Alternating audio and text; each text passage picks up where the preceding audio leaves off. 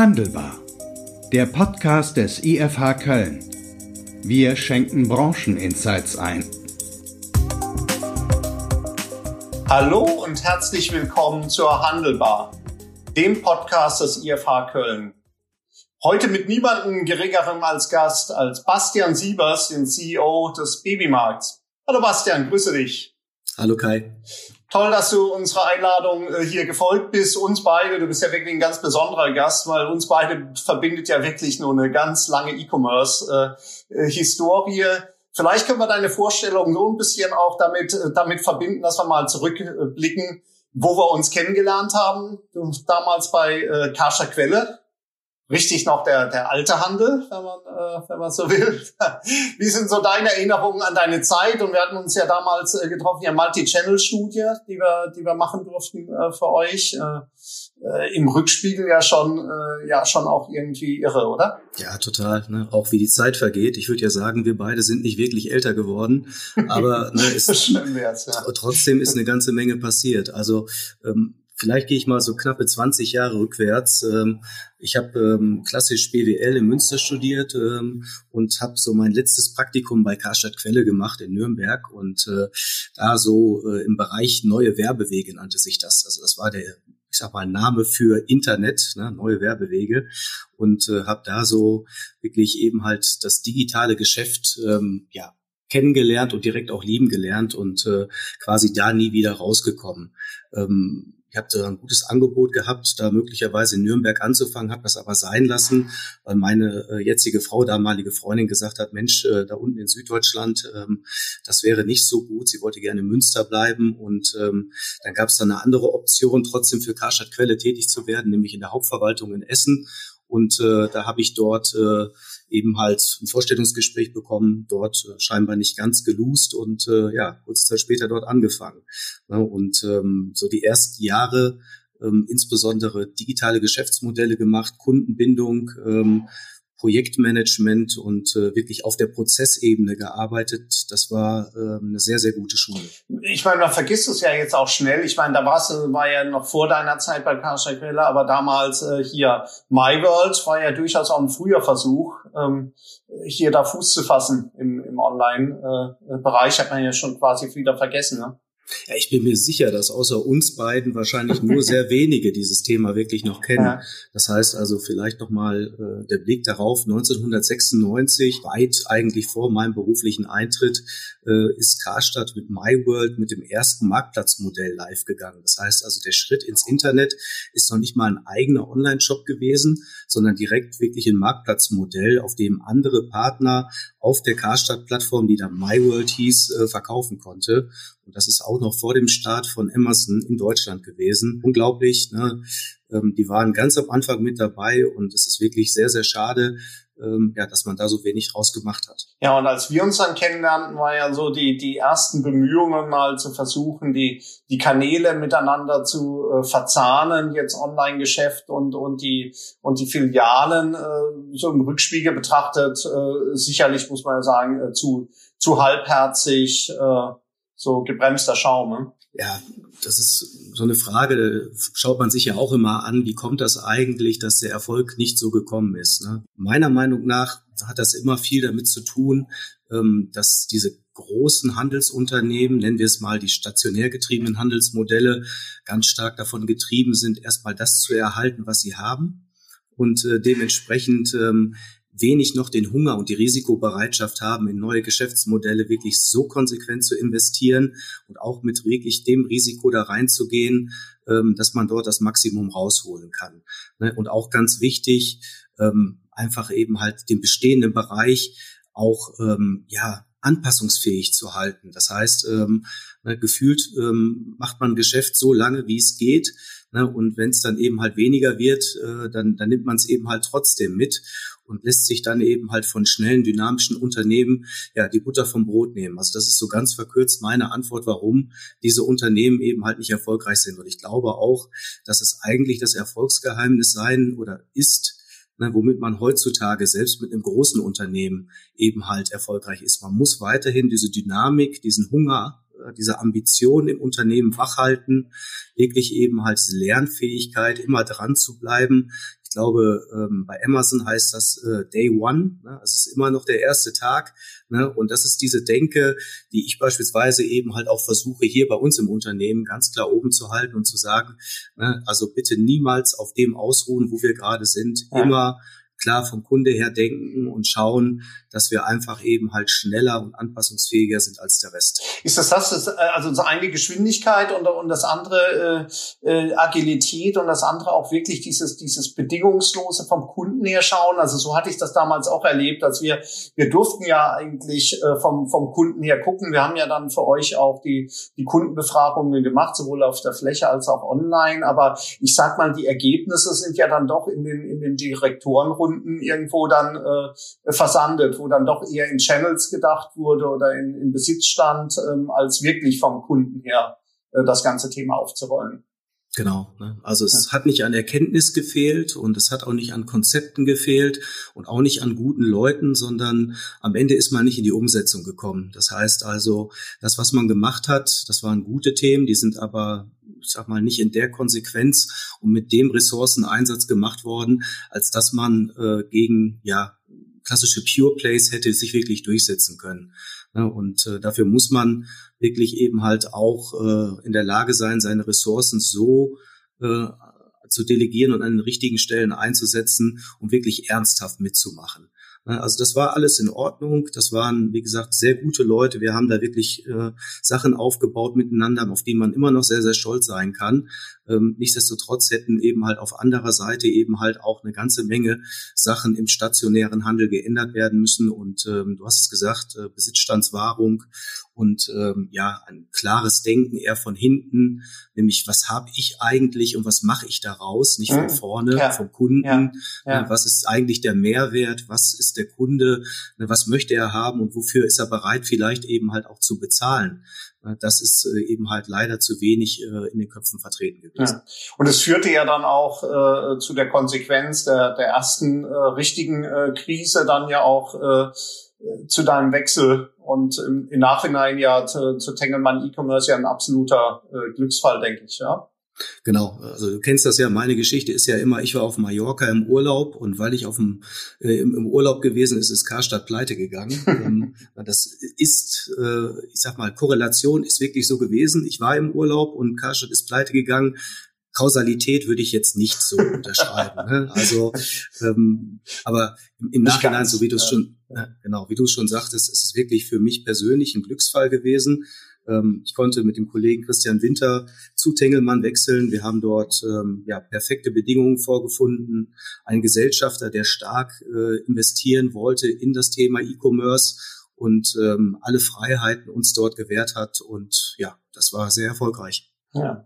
Und dann äh, war ja auch das Thema hier Verkauf von äh, damals äh, hier von von Plus von den von den Märkten und damit ja auch von von der Haupt die Idee da jetzt wirklich äh, Gas zu geben, auch ernsthaft Gas zu geben mit digitalen äh, äh Modellen. Und mein, der erste der erste Schritt, das war ja damals irgendwie auch so ein bisschen bisschen skurril mit mit Plus.de. Die Märkte waren weg, die äh, die Online äh, der Online Shop war noch da ich glaube, das, das war ja so der erste, der erste Schritt, wenn ich mich so richtig erinnere.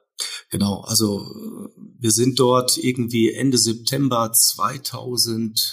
2007 ist es, glaube ich, gewesen.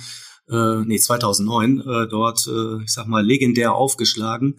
Der, der alte Geschäftsführer äh, ist gerade gegangen und äh, wir standen dort vor einer Truppe von 120 digitalen Mitarbeitern und haben uns dort vorgestellt. Also ich kann mich noch sehr gut dran erinnern. Und ähm, ja, wir haben dann überlegt, Mensch, ne, was machen wir eben halt aus diesem Nukleus, aus äh, dieser Truppe wirklich eben halt guter Leute und haben dann sehr schnell eben halt zwei Geschäftsmodelle eigentlich aufgesetzt. Einmal ähm, dieses alte Plus Online-Geschäft weiter betrieben, was wirklich eben halt auch schon gute Voraussetzungen hatte. Wir hatten eine sehr stark eingeführte Marke mit einer guten Preispositionierung. Wir hatten zu dem Zeitpunkt schon ein eigenes Marktplatzmodell. Das heißt also, das Sortiment war bei, glaube ich, ungefähr 140.000 Artikel zu dem Zeitpunkt, konnte man also wirklich aus dem Vollen schöpfen ne, und haben dann gleichzeitig links daneben sozusagen den Venture-Bereich aufgebaut, den insbesondere Christian Winter dann geleitet hat. Und ja. äh, wir haben immer gesagt, also er hat das Geld ausgegeben, ich habe die schmutzige Arbeit gemacht und ich glaube, das haben wir beide, beide ganz gut hingekriegt. Ja, er hat ja dann auch ganz gut Geld, äh, glaube ich, äh, verdient ja hier dann auch äh, mit dem mit dem Verkauf davon Anteilen, wenn ich es richtig im Kopf habe, von Zalando, wo er auch einen super Riecher hatte äh, früh äh, früh drin war. Aber äh, wenn wir wenn wir dann auch bei bei dir bleiben, was waren denn so die die die Learnings? Also das war ja, du kamst ja jetzt aus dem Multi-Channel äh, ähm, Ansatz jetzt ähm, mit bei bei äh, Karstadt, ähm, der zwar nicht so richtig gezündet hat, aber trotzdem ja einen klaren Multi-Channel-Fokus. Jetzt würde man sagen, bei bei Plus wurde ja das einfach äh, weggehauen, das stationäre äh, das stationäre Standbein. Wie gut konnte man denn diese, diese etablierte Marke äh, plus, du hast angesprochen, auch mit einer klaren Preispositionierung äh, da jetzt noch online weiterentwickeln? Oh, das hat super funktioniert und wir hatten sogar noch eine Komponente in den Filialen. Das heißt also, damals äh, über den Kaufvertrag ist damals auch äh, beschlossen worden, dass man noch zwei Diese weitere Flyer Jahre genau noch eine ja. eine eine Printpositionierung sozusagen ja. in den Filialen vornehmen konnte. Und äh, dementsprechend äh, ist man da auch nicht ganz aus den Köpfen raus gewesen. Also ja, ja. Äh, wir sind vom ersten Tag an da eigentlich äh, immer mit äh, zweistelligen Wachstumsraten unterwegs gewesen und ähm, es ist, wie gesagt, also eigentlich super schade, äh, dass es die Marke Plus in der Form in Deutschland nicht mehr gibt. Ich äh, erinnere mich, wie gesagt, immer gerne an ähm, sowohl die Leute als auch eben halt das Geschäft, was wir betrieben haben. Und wenn ich heutzutage, ist mir jetzt am Wochenende noch beim Eislaufen passiert, ich einen kleinen Preis auf einer Jute-Tüte sehe, da wird mir wirklich ein bisschen warm ums Herz. Ne? Aber ja, ne, also ja, ja, ich, äh, ich kann es nachvoll, äh, nachvollziehen. Trotzdem hatte ich so das Gefühl, vielleicht war es ja dann so in Anführungszeichen jetzt auch dein äh, Baby äh, war, so das Herz hing ja doch dann auch sehr stark am Garten XXL. Genau. Vielleicht um das nochmal zu erklären, ne, wir haben strategisch uns eben halt damals, äh, ich sag mal, angeschaut, ich habe es ja gerade verurteilt, ne, erstmal zu gucken, was die Assets sind, aber ne, also das ist schon ein Vorgehen, was man natürlich eben halt auch machen sollte. Einmal von innen gucken, was habe ich und was kann ich damit machen und natürlich ja. dann von außen gucken, was will der Kunde und wofür ist er bereit zu zahlen. Und ähm, wir haben festgestellt, dass wir mit plus.de ähm, eine große Kernmarke haben mit der wir ähm, sehr erfolgreich wachsen können. Wir haben aber auch festgestellt, dass es gewisse Sortimente gibt, die sich positiver entwickeln als andere und gute Voraussetzungen einfach mitbringen, um daraus ein eigenes Konzept zu machen. Und da waren zwei große Anwärter. Das eine war der Bereich Wohnen und das andere war der Bereich Garten, äh, mit denen wir uns sehr lange auseinandergesetzt haben und äh, eben halt äh, zweigleisig erst konzipiert haben und dann recht am Ende entschieden haben, das Gartensortiment sozusagen auszukarben, die technische Plattform von Plus zu verwenden, einen zweiten Online-Shop auf der Plattform zu bauen, äh, mit Garten XXL auch stark dann in Fernsehwerbung zu investieren und mit diesem Gartensortiment durchzustarten. Und ähm, ja, auch das ähm, ist wirklich sehr, sehr erfolgreich gewesen. Na, diverse Preise haben wir uns geholt. Ähm, als ich aufgehört habe, waren wir im äh, dick zweistelligen Millionenbereich äh, und das im dritten Jahr. Also ähm, das war auch ein sehr gutes Thema. Ja, ja, ja, und man muss ja dann sagen, auch da äh, blutet ja wahrscheinlich, da gibt's jetzt keine Jute-Beutel äh, jetzt mit dem, mit dem Logo, aber da blutet ja wahrscheinlich jedes Mal, wenn man jetzt auch die Meldungen sieht, was letztes Jahr mit dem Markt passiert ist, Garten Online, äh, äh, doch das Herz, was danach draus geworden ist. Genau, also ne, da hätte man wirklich ähm, eine Menge rausmachen können. Also nach meiner Voraussage wäre Garten XXL heute mit einer dreistelligen Millionenzahl unterwegs und ähm, das war ein gutes Thema. Ja, nach der Übernahme hier durch Edeka kann man ja so sagen, ist das dann äh, nicht weiterverfolgt worden, hier eingestellt worden, die diesbezüglichen Aktivitäten. Ich glaube, da alles dann auf Netto äh, hier dann äh, drauf und sicherlich, das konnte ja auch keiner ahnen, aber im vergangenen Jahr, wenn wir uns die Wachstumsraten hier gesehen haben bei Garten, dann kann man sich leicht ausrechnen, welches Potenzial hier für ein, für ein schon äh, eingefahrenes Online-Modell äh, gewesen wären. Aber das ist natürlich immer der, äh, das Problem, wenn man sich mit alten Leuten, also für dich das Problem mit alten Leuten unterhält, man guckt in die Vergangenheit, ist ja auch super spannend, wenn man das sieht, wie, wie viel du da auch im, im E-Commerce äh, hier dann schon erlebt hast. Aber äh, blicken wir jetzt äh, auf die auf die jüngste Vergangenheit zurück. Du bist dann äh, äh, Geschäftsführer CEO vom Babymarkt äh, hier geworden. Ähm, wie, erzähl vielleicht mal zwei, drei Takte, wie es dazu äh, hier dann auch kam. Es war mir auch aus dem, aus dem Tengelmann äh, äh, äh, hier. Und du hast es ja auch, wenn ich mich recht entsinne, zunächst mal auch, auch parallel äh, gefahren. Genau. Ähm, du hattest ja erwähnt, also man kann so ein bisschen sagen, ähm, Zalando ist ja mit unser erster wirklich riesengroßer Erfolg gewesen. Das heißt also, wir haben uns sehr früh ähm, als Tengelmann an Zalando beteiligt und haben ähm, eins zu eins quasi mitbekommen, wie dieses Thema durch die Decke gegangen ist. Ähm, haben wir auch schon mal drüber gesprochen und auch der Christian hat schon oft die Anekdote erzählt, dass die Businesspläne tatsächlich, und das ist ja normal, ne, eben halt nach ein, zwei Jahren alle wieder überarbeitet werden müssen, weil üblicherweise die Businesspläne dann nicht in Erfüllung gehen, sprich die Zahlen sind ein bisschen niedriger. Und bei Zalando war es einfach umgekehrt. Da mussten die Businesspläne überarbeitet werden, weil die Zahlen einfach höher waren. Ne? Und ähm, das äh, hat uns ähm, so großen Spaß gemacht, dass wir uns überlegt haben, hey, ne, ähm, diese sogenannten Category Killer, diese Spezialisten, die jetzt nicht diesen Ansatz eines Generalisten wie in Amazon haben, äh, die haben ein solches Potenzial, das wollen wir nochmal machen. Und äh, da hat man sich damals auf die Suche gemacht, hat äh, in Dortmund das Unternehmen Babymarkt gefunden, die mit einem zu damaligen Zeitpunkt ungefähr 30 Millionen Euro äh, schon eine veritable Größe hatte. Und ja, kurze Zeit später hat dann äh, Tengelmann auch dort die Mehrheit übernommen, hat heutzutage 90 Prozent Anteile an dem Unternehmen.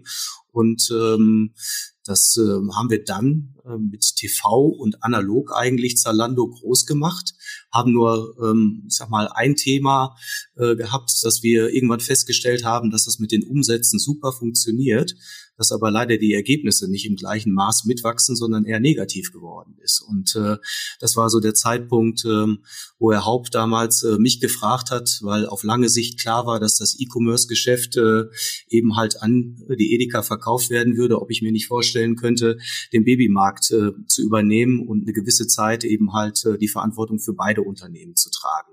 Und äh, da habe ich in meinem damaligen jugendlichen Leichtsinn zugesagt. Und äh, das ist äh, immer so im Nachhinein betrachtet, wenn man so über Fehler nachdenkt, ja, ja. mit einer der größten Fehler aller Zeiten gewesen. Mit dem glücklichsten Ende, muss man sagen, weil ich bin super happy. Aber diese knapp drei Jahre, in der ich wirklich beide Unternehmen führen durfte, weil ähm, die Geschichte ist ja hat sich ja super lange hingezogen. Das heißt also, dadurch, dass die Rewe gerichtlich gegen diesen Zusammenschluss vorgegangen ist, ähm, konnte ja, äh, ich sag mal, der ganze Übergang nicht gemacht werden. Und ja. ähm, also das war äh, schon eine Zeit, äh, an die ich mich nicht so gerne äh, zurückerinnere, weil ich habe einen sehr hohen Anspruch auch an mich selbst, also auch natürlich an andere und ähm, ich hätte so gesagt, im Nachhinein, also so ein halbes Jahr ne, ist das eigentlich ganz in Ordnung gewesen, aber in der Länge der Zeit, ähm, da blutet man doch ganz schön aus und merkt, ähm, dass man ähm, beide Sachen nicht so hinbekommen kann, wie man das selbst ne, von sich erwartet und auch haben möchte. Also dementsprechend, ähm, das würde ich, glaube ich, so nicht noch mal ein zweites Mal machen. Ähm, du, das hat dir einen besonders guten Einblick jetzt dann auch gegeben, tatsächlich bei der, bei der Ausgangssituation. Du, du sprachst es ja an, Category Killer, ähm, großes, äh, großes Thema. Ich glaube, das ist, das sehen wir ja auch in anderen Matratzen und, und ähnlichen, dass, dass da wirklich viel, viel Chancen sind. Jetzt hast du im einen Fall ja tatsächlich den Garten XXL jetzt aus dem, aus dem Nichts äh, hier dann auch aufgebaut. Im anderen Fall habt ihr jetzt eine Company ja dann auch übernommen, die ja schon auch eine, du sagtest, eine signifikante Größe jetzt dann auch hatte. Wie wichtig war das? Würdest du jetzt im Nachhinein sagen, gut, hätte man eigentlich genauso gut jetzt auch äh, auf der auf der grünen Wiese äh, hier hochziehen äh, können ohne diese Voraussetzung? Oder war das schon auch wichtig, um vielleicht schneller äh, skalieren zu können? Also es hat Vor- und Nachteile. Ähm, da ich es andersrum nicht probiert habe, würde ich die Frage so ein bisschen offen lassen, aber vielleicht nochmal die Vorteile und die Nachteile ganz kurz nochmal äh, aufgreifen. Also du hast recht, Ne, du ähm, übernimmst etwas und du baust ja auf etwas auf. Du hast gewisses Sortiments-Know-how, du hast Personal, äh, das sich eben halt insbesondere in der Ware auskennt. Gleichzeitig bekommst du aber auch Systeme, Prozesse und ähm, so eine gewisse Legacy, ähm, die ähm, oft nicht das ist, was du dir gerade wünscht. Ähm, das heißt, ähm, oft kommt man ja in so ein Unternehmen auch rein, weil gewisse Themen noch nicht so laufen, wie man das gerne hätte. Und äh, dementsprechend muss man eben halt auch vieles verändern. Also ich hatte schon angangs erwähnt, dass wir ganz stark an der Strategie arbeiten mussten, weil ähm, du kennst die Geschichte schon. Ne, ähm, die Kunden haben bei uns sehr, sehr günstig Windeln gekauft. Das war so die Strategie der alten Geschäftsführung. Die haben gesagt, Mensch, ne, wir verkaufen den Kunden Windeln mit einem super niedrigen CPO, weil Windeln braucht jeder. Die sind, äh, ich sag mal, schwer, sperrig. Der Kunde findet das super. Und wenn ich das irgendwie für drei Euro im TV bewerbe, dann rennen die uns die Bude ein. Und das haben die auch gemacht, die Kunden. Gleichzeitig äh, ist es dann der Gedanke gewesen, okay, den verkauft man im Nachhinein hochwertige Sachen für das Baby, nämlich den Kinderwagen, äh, den Kindersitz und auch am besten noch das ganze Kinderzimmer. Ne? Und ähm, ja. die Kollegen, ich weiß nicht, ob die keine Kinder hatten, aber auf jeden Fall ähm, ist es wirklich ja so. Ne, die Reihenfolge genau, ne, jeder, der Kinder hat, der weiß, du kaufst die Windeln das erste Mal, wenn das Baby auf der Welt ist oder ganz kurz vorher. Ne, während alle anderen ähm, Ausstattungsmerkmale, die ich gerade genannt habe, ganz klar irgendwo zwei, vielleicht sogar drei Monate vor der Geburt äh, wirklich eben halt stattfinden. Und das mussten wir strategisch quasi komplett einmal auf den Kopf oder vom Kopf auf die Füße stellen und die Strategie ändern. Und wo wir dann schon dabei waren, haben wir dann auch die IT-Plattform geändert, haben das komplette CI geändert, haben wirklich eben halt nachher äh, bis auf das Sortiment ähm, und äh, ein paar logistische Prozesse ähm, eigentlich nicht viel stehen lassen. Das heißt also, der Vorteil ist so ein bisschen, du hast was, aus dem du was formen kannst. Der Nachteil ist aber oft, es ist noch nicht das, was du eigentlich haben möchtest. Und ähm, wenn ich mich heute entscheiden müsste, na, dann würde ich wahrscheinlich sogar ein bisschen dazu neigen, wieder auf der grünen Wiese anzufangen. Ja. Was aber jetzt nicht heißen sollte, ähm, du kannst es dir nicht immer aussuchen. Das ist ja auch ein Punkt. Ja. Ähm, absolut. Da, natürlich ist es, ist es äh, glaube ich, leichter, ähm, neu anzufangen, als, äh, als hier ähm, letztlich mit, mit bestehenden Infrastrukturen, die, die vielleicht suboptimal sind, äh, zu entwickeln. Trotzdem, der Erfolg gibt dir ja ähm, absolut recht. Ihr seid extrem wachstumsstark. Vielleicht für diejenigen, die auch aus naheliegenden privaten Gründen jetzt den Markt nicht mehr so im, im, im Blick haben. Kannst du das mal so mit ein paar Zahlen so untermauern, wie ihr da unterwegs seid? Genau. Also ähm, Tingelmann eingestiegen bei 30 Millionen, ich eingestiegen 2000, äh, Ende 2014 bei 60 Millionen.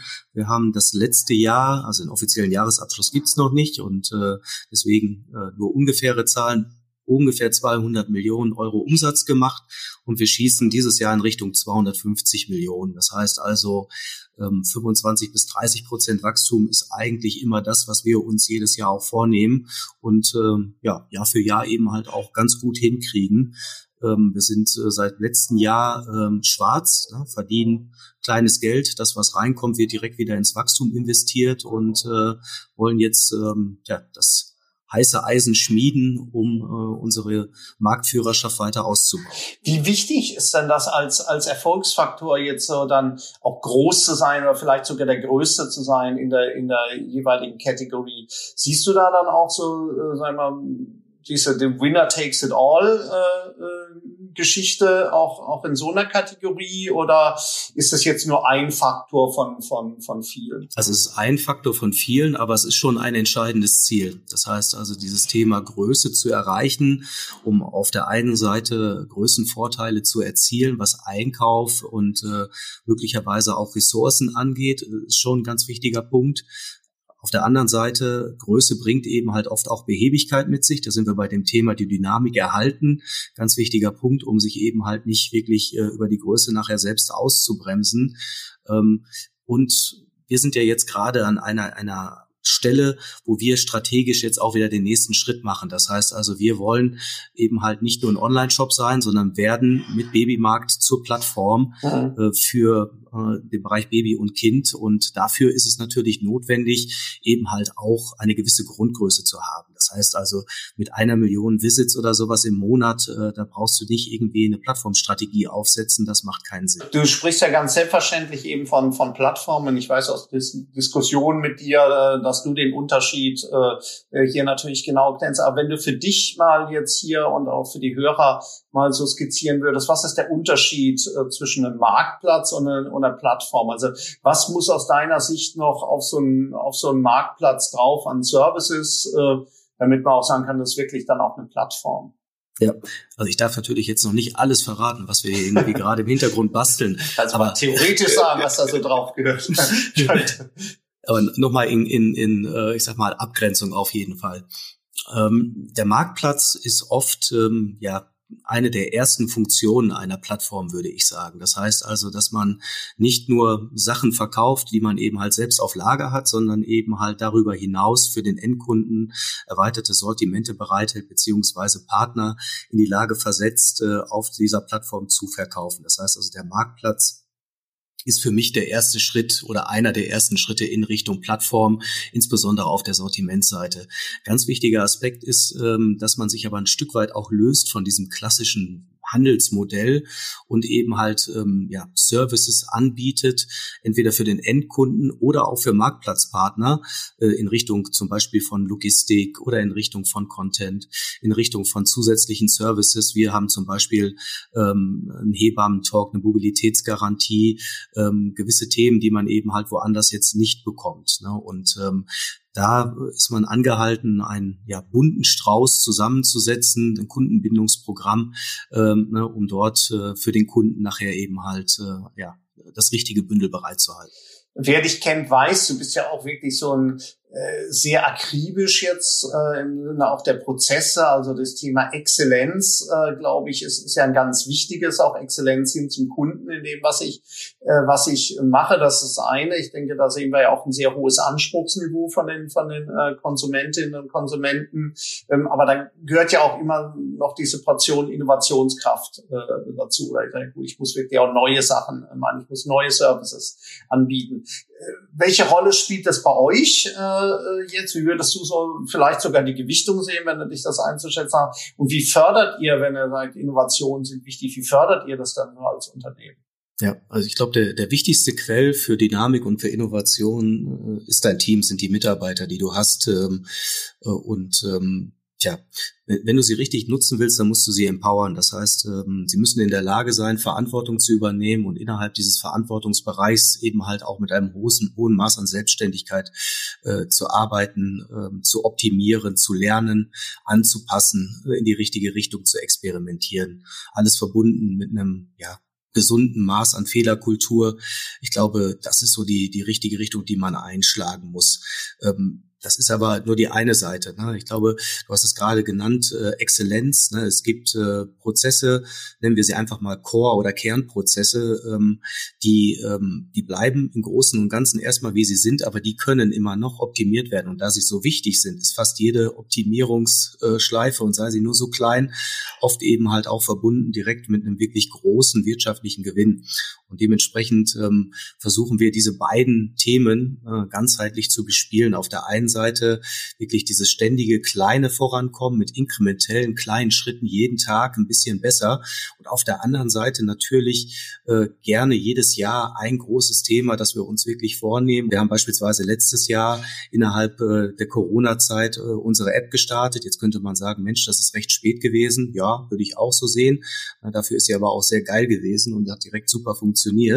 Ähm, also ähm, so würde ich das versuchen zu umschreiben. Ja, ja, ja. Jetzt ist ja das, was wir äh, äh, hier aktuell sehen, glaube ich, ja vergleichsweise langweilig. Möchte ich gar nicht die Zeit dann auch mit dir äh, opfern. Wir sehen natürlich in der Pandemie die, die Verschiebung der Customer Journey in den Online-Bereich dann auch hinein. Wir sehen natürlich, dass die Online-Umsätze deutlich wachsen, stationär verliert, obwohl ja die meisten stationären Geschäftsstellen ja hier durchaus äh, geöffnet haben, auch, auch während des äh, Lockdowns. Ich würde mit dir gerne äh, noch in die Zukunft äh, hier auch blicken. Also irgendwann äh, Covid-19 wird auch äh, an uns vorbeigehen und äh, irgendwann werden wir wieder normale, in Anführungszeichen, Verhältnisse auf der, auf der Fläche haben. Vielleicht mal so, wie du, wie du dann insgesamt den, den Markt einschätzen würdest. Äh, stationäre, stationären Handel, wir können äh, klar sagen, gut, die, die, die Zeiten werden nicht wieder zurückkommen. Es wird nicht mehr so sein wie vor der Pandemie, aber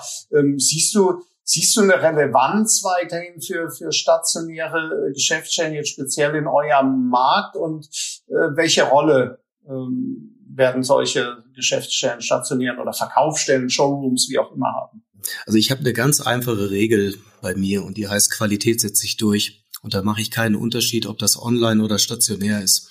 Ähm, dementsprechend ähm, haben wir jetzt natürlich externe Faktoren durch Corona, die ähm, eine ganz extreme Beschleunigung ähm, gerade in das ganze Spiel reinbringen, äh, die aber aus meiner Sicht einfach nur Folgendes tut, nämlich die äh, rausshakt, die nicht wirklich gut sind. Ne? Und mhm. äh, dementsprechend würde ich auch dort erstmal sagen, eine Unterscheidung zwischen stationär und Online-Geschäft äh, würde ich niemals wirklich eben halt durchführen. Der Kunde tut das nicht, mhm. ich tue das nicht. Wir als Babymarkt äh, sind ähm, ein, ein Unternehmen, das vom Mindset und auch von der Marke her wahrgenommen wird. Und ähm, ne, ich äh, denke, dass unsere Filialen wirklich eben halt auch dieses, dieses Mindset, dieses Digitale, dieses ähm, ja, Optimieren zwar in anderer Form machen, weil die müssen keine Prozesse oder jetzt äh, Software oder einen Marketingprozess nach vorne bringen, aber die Art und Weise beispielsweise mit dem Kunden zu interagieren, mit mit hohem Maß an Freundlichkeit in der Begrüßung, mit einer wirklich, äh, ich sag mal, super Beratungskompetenz, ähm, ne, also man würde jetzt sagen, vielleicht, äh, ja, ist doch klar, dass sie das machen müssen. Ähm, du, ich habe schon ganz oft erlebt, dass das eben halt ähm, von vielen äh, in anderen Geschäften nicht ganz so gesehen wird. Das ist auf jeden Fall meine Erfahrung der letzten Jahre, wenn ich privat eingekauft bin. Und deswegen, also ich glaube, nochmal, Qualität setzt sich durch. Ich mache da keinen Unterschied zwischen stationär und online. Und äh, dementsprechend glaube ich auch, dass ähm, stationäres Geschäft äh, weiterhin, ne, wenn es gut gemacht ist, eine totale Relevanz und auch ja. Berechtigung hat. Gut gemacht äh, wird wahrscheinlich in Zukunft ja auch, auch bedeuten, äh, mehr digitale äh, Komponenten oder stärkere Berücksichtigung äh, von der Customer Journey hier digital, äh, ähnliche, ähnliche Themen, auch, auch Services dann äh, entsprechend zu spielen. Da sehen wir im Moment ähm, aktuell ja groß in der Diskussion aus Thema Click and, Click and Collect, aber vielleicht eine, eine andere Kategorie jetzt ähm, hier in der Zukunft gedacht. Ich erinnere mich, als ich mich zum ersten Mal für einen, für einen großen Hersteller ähm, hier mit dem, mit dem Thema beschäftigt habe, hier Babyzubehör, da war, war eBay das ganz große äh, Thema, äh, Verkauf über eBay. Ich denke, Amazon ist ja immer auch eine Plattform, äh, die man in jeder Kategorie auf der, auf der Rechnung dann auch haben muss. Wie, wie stark siehst du solche Plattformen zukünftig, wenn es dann eben auch gelingt, starke Category Killer dann auch, auch zu etablieren. Das sehen wir vielleicht beispielsweise im, im Tierbereich. Äh, Zoo Plus extrem stark ja auch äh, unterwegs und denen ist es ja doch gelungen, sage ich mal, Amazon da so ein bisschen, äh, bisschen auch einzubremsen. Erwartest du Ähnliches bei, bei euch? Also die, die These ist aus unserer Sicht, ähm, in jedem großen Bereich wird es immer ein bis zwei wirklich Spezialisten geben, die in der Lage sind, äh, die Vorteile des Spezialisten so gut äh, auszuprägen, dass man äh, sich auch gegen eben halt in Amazon durchsetzen kann. Der eBay, meiner Meinung nach immer noch eine große Plattform, aber der hat das Rennen ganz klar gegen den Amazon verloren. Das heißt, ähm, wenn man sich von unserer Seite den Wettbewerb anschaut, dann ist für uns der Amazon der relevanteste Wettbewerber. Innerhalb unserer Category gibt es ein, zwei äh, Player, auf die wir achten und ähm, ansonsten ähm, ist das Thema, glaube ich, dann wirklich eben halt relativ einfach und ein Spiel, wo es darum geht, am Ende ähm, ja die Plattform zu werden, wo der Kunde dann, wenn er einen speziellen Bedarf hat, bei uns zum Beispiel Baby und Kind, dann auch wirklich als erstes hingeht oder wenn er eben halt neue Jeans benötigt, dann erst bei Zalando sucht oder ein neues Mikrofon bei Thomann. You name it. Aber hilft euch da auch in dem Fall, dass es ja doch ähm, hoch emotional ist teilweise, so ein Babywagen äh, hier dann auch zu kaufen, ist halt dann doch was anderes als die, als die, als die schwarzen äh, Business-Socken in Größe 42. Ja, total. Also ähm, jetzt muss man dazu sagen, ähm, auch bei uns kann man ja Babysöckchen kaufen und äh, ne, auch wir haben Basics, ne, aber ähm, ne, das Sortiment ist sehr breit. Äh, wir haben ungefähr 100.000 Artikel, ist zum Beispiel auch ein riesiger Erfolgsfaktor für uns, dass das Sortiment so groß ist. Und im Vergleich äh, zum Beispiel zu einem Amazon sind wir doppelt so groß ungefähr, was die Sortimentstiefe angeht. Das heißt, wir müssen da ja eben halt auch einen nachvollziehbaren Mehrwert bieten. Ne, die Emotion, die kommt noch hinzu. Das Thema Branding und Umfeld ist immer noch ein wichtiges Thema, auch immer für die Lieferanten. Ähm, die sehen ja auch, was bei Amazon tatsächlich passiert. Ähm, wenn man heutzutage eben halt, äh, ich weiß nicht, Bose-Kopfhörer oder sowas eingibt bei äh, Amazon, äh, werden das wahrscheinlich nicht die ersten Ergebnisse Ergebnisse sein, die man bekommt, sondern äh, wird da eben halt mit einem Haufen äh, Produkte aus China erstmal äh, beglückt, äh, zwangsbeglückt, würde ich sogar sagen. Ne? Also und ähm, das ist eben halt äh, die Stelle, wo man sich dann äh, aber auch eben halt wirklich reingrätschen kann. Ne? Das heißt also, mhm. Amazon hat einen Vorteil, die haben mit Prime und einfach mit der großen Kundenreichweite, da fangen viele Leute an, ne, das ist so. Ne, und deswegen muss man eben halt es schaffen, äh, als Plattform, als Marke äh, eben halt auch in den Köpfen der Kunden schon sehr früh verankert zu sein. Ne, und äh, das schafft man eben halt auch über Bekanntheit, über eben halt wirklich äh, viel Werbung und äh, eben halt einen guten Job. Ne, das Thema Word of Mouse und auch Social Media sind äh, da nochmal ganz entscheidende Themen, ähm, ne, um dort ähm, ja bei der Customer Journey schon sehr frühzeitig mit dabei zu sein und ganz am Ende noch viel wichtiger, wenn nachher der Auftrag gemacht wird, äh, dann eben halt auch, ich sag mal, am Start zu sein. Ja, aber Customer Journey ist vielleicht ein gutes äh, Stichwort so äh, für die für die äh, Zielgerade. Ich möchte unbedingt noch ansprechen das Thema ähm, Influencer, Social Media. Ähm, das denke ich mal, ist ja heute schon auch für euch äh, zu euren Wegen hin zum Kunden ja durchaus auch ein, auch ein sehr wichtiger, äh, sehr wichtiger Kanal. Das kann ja aber perspektivisch so Social Media Plattform Influencer durchaus auch eine, eine, eine Konkurrenz ja hier hier entstehen. Also sagt gut, vielleicht ist ja für Amazon sei immer so ein, so ein Instagram ja viel gefährlicher als als ein Otto oder ein eBay. Äh, gut, das ist einfach eine Einflugschneise und die verstehen ja auch zunehmend dann ähm, in den Commerce reinzukommen. Wie siehst du das Thema Influencer, Social Media äh, für, für die Zukunft für euch? Ja, also vielleicht nochmal Betrachtung des Jetzt. Ähm, das ganze Thema Social Media für uns ein ganz wichtiger Aspekt. Ähm, wir haben ein eigenes Team mit fünf Leuten, äh, die das Thema bei uns managen auf den verschiedenen Plattformen, selbst Content erstellen, selbst Live-Formate bespielen und äh, dort wirklich einen sehr geilen Job machen. Ähm, wir haben dort Reichweiten, die monatlich in Richtung von ja, 10 bis 20 Millionen Kontakte gehen. Ich habe eine Folie, da steht drüber, ähm, Social Media ist das neue TV.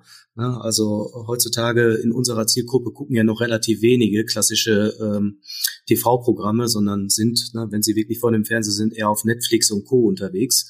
Äh, dementsprechend ist für uns das ganze Social-Media-Thema ähm, eine ganz wichtige Branding-Geschichte, um ähm, ja breit zu kommunizieren und äh, wenn der Kunde uns kennt, im, im ständigen Kontakt zu bleiben. Das heißt also, für uns ist derzeit Social kein wirklicher Abverkaufskanal, sondern eher ein Kontakthaltenkanal und ein Bekanntheitskanal. Ähm, wenn ich mir angucke, wie viel direkte Verkäufe wir wirklich äh, im, im Social-Bereich haben, dann sind das bisher ja wirklich kleine Zahlen. Und ich glaube sogar, das wird mehr, keine Frage, aber ich glaube, die These, ähm, dass demnächst beispielsweise eben halt ein Instagram das neue Amazon sein wird, das würde ich so nicht unterschreiben. Ich glaube weiterhin, dass ähm, ja die, die Reichweiten dort extrem sein werden und ich glaube auch, dass man äh, mit Verbesserung der Werbeformate und äh, die geben ja dort auch Gas und probieren neue Sachen aus, ne, dieses Thema sich in der ne, genau in der Customer ja. Journey sich noch ein Stück weit verändern wird. Nichtsdestotrotz bin ich mir ziemlich sicher, dass viele Händler ähm, dieses freundliche Angebot ähm, auch wie soll ich sagen, strategisch betrachten. Ähm, ne, also aus meiner Sicht ist das Thema Plattform immer ja die Hoheit über den Kundenzugang. Das heißt also, ne, ich glaube, es gibt so diesen alten Spruch, äh, baue nie auf gemietetem Land. Ne? Und ähm, was ja übertragen heißt, also sei her deine eigene Adresse nachher in unserem Geschäftsmodell. Und das gilt beispielsweise für mich ganz persönlich ähm, ganz auf jeden Fall. Deswegen finden wir auch nicht auf eBay oder auf Amazon oder auf anderen Plattformen statt. Wir wollen immer die Hoheit über die Adresse haben. Das ist der Mehrwert äh, oder die Grundlage für den Mehrwert, den wir nachher schaffen. Und ähm, wenn wir irgendwann mal gezwungen sein sollten von einem Instagram oder jemand anderen, dass man sonst anders nicht stattfinden würde, dann müssten wir uns was anderes überlegen. Aber ähm, den Kunden, der gehört mir. Hm. Das wäre eigentlich schon ein wunderbares äh, Schlusswort. Ähm, aber ich habe noch eine Frage, die muss ich unbedingt äh, loswerden, Bastian. Du, du hast ja eine tolle Karriere ähm, gemacht im, im E-Commerce. Ähm, du bist jetzt seit ähm, sechs Jahren CEO des Babymarkts. Äh, wenn man oben auf dem Gipfel steht, äh, geht's halt nicht mehr weiter nach oben. Ähm, was treibt dich noch? Äh, was treibt dich noch an? Was ist deine Motivation, da jeden Tag äh, wieder wieder Vollgas äh, zu geben? Ich habe einfach eine Menge Spaß in dem, was ich tue. Ne? Also ich glaube, das ist wirklich äh, die größte Belohnung, die man haben kann und äh, das wirklich schon seit 20 Jahren auf verschiedensten Ebenen. Ich habe festgestellt für mich, ähm, wenn man mich ein bisschen machen lässt, das heißt, ich brauche Freiheit, ich brauche äh, ich muss die Themen so ein bisschen in der Art machen können, wie ich mir das vorstelle, dann ähm, funktioniert das sehr gut. Und wenn es gut funktioniert, habe ich Spaß und umgekehrt ist es vielleicht genauso. Das heißt, aus Spaß entwickelt sich wiederum irgendwie eine recht gute Leistung. Und ähm, dafür muss ich äh, jetzt nicht zwingend irgendwie die Position oder das Unternehmen ändern oder wechseln. Ganz im Gegenteil. Ich glaube, dass wir hier mit Babymarkt äh, wirklich ähm, gerade noch am Anfang unserer Reise stehen und äh, hier wirklich riesige Potenziale haben. Vielleicht noch ein Satz. Ich liebe es wirklich eben halt mit Menschen zu arbeiten. Das war schon immer ähm, Thema, ja, das mich wirklich immer morgens auch äh, mit einem Lächeln hat aufstehen lassen und ähm, ja einfach versuchen eben halt ähm, ja die Einstellung, die man selbst zum Leben und zur Arbeit hat, auch ein bisschen eben halt weiterzugeben. Und ähm, nee, da äh, brauche ich keinen Schuss extra Motivation. Das geht ganz von alleine. Jeden Morgen äh, geht's los. Das hört sich gut an, frei nach Konfuzius. Äh suche eine Arbeit, äh, die du liebst und du wirst nie wieder arbeiten müssen. Genau. Ähm, vielen, vielen Dank äh, für deine Zeit, Bastian. Ich glaube, wir beide könnten einen eigenen Podcast äh, hier dann äh, füllen. Es hat super Spaß äh, mit dir gemacht. Vielen Dank für deine, für deine offenen Insights, für deine Zeit und wir werden uns ganz sicher hier dann auch äh, widersprechen. Vielen Dank für den Moment. Vielen Dank, Bastian Sieber, CEO des Babymarkts. Danke dir, Kai. Mach's gut. Das war die Handelbar, der Podcast des IFA Köln. Die nächste Folge beschäftigt sich äh, mit dem Thema internationaler Einzelhandel in der Pandemie, nach der Pandemie. Und ich habe auch da niemand Geringeren als Wolf Jochen Schulte-Hillen zum Gespräch eingeladen. Auch auf diesen Podcast könnt ihr euch freuen. Bis zum nächsten Podcast äh, wünsche ich euch alles Gute, viel Erfolg, bleibt gesund und ein herzliches Tschüss aus Köln.